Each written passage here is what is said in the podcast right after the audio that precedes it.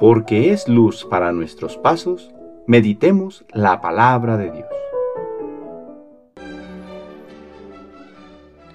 Del Santo Evangelio según San Mateo capítulo 22 versículos del 34 al 40.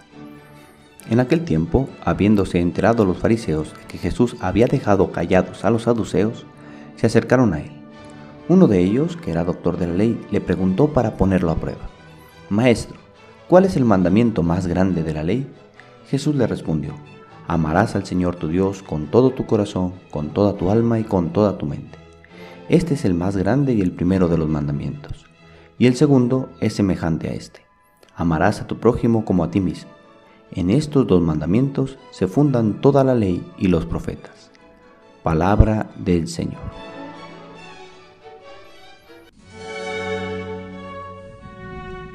Viernes de la vigésima semana del tiempo ordinario. La primera lectura del día de hoy nos habla de aquella visión de Ezequiel, en que Dios le pide que hable su palabra sobre aquellos huesos secos. Y el profeta observa cómo se van cubriendo de nervios, de carne, hasta recobrar nueva vida. Así promete sucederá con su pueblo, los hará vivir de nuevo. Hoy le pedimos al Señor que también nos haga a nosotros vivir, a nosotros que, en ocasiones, también parecemos huesos secos, llevados por el pesimismo y la incertidumbre, incapaces de amar y de ser generosos para con Dios y con los demás. Le pregunta a Jesús un doctor de la ley, ¿cuál es el mandamiento más importante? Amar. De todos los preceptos que figuraban en la ley, lo más importante en lo que se resume la ley es el amor, a Dios y al prójimo.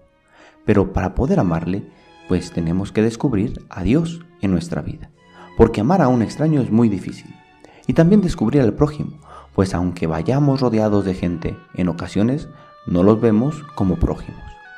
Amar según Dios desde la generosidad que nos ha mostrado su Hijo, y no según el mundo, que tiene un parámetro muy distinto al de Dios, pues se rige desde el egoísmo y el mero interés personal. Señor, danos nueva vida, para que cumplamos tus mandamientos, sobre todo el del amor. El Señor esté con ustedes. La bendición de Dios Todopoderoso, Padre, Hijo y Espíritu Santo, descienda sobre ustedes y les acompañe siempre. Que tengan buen día.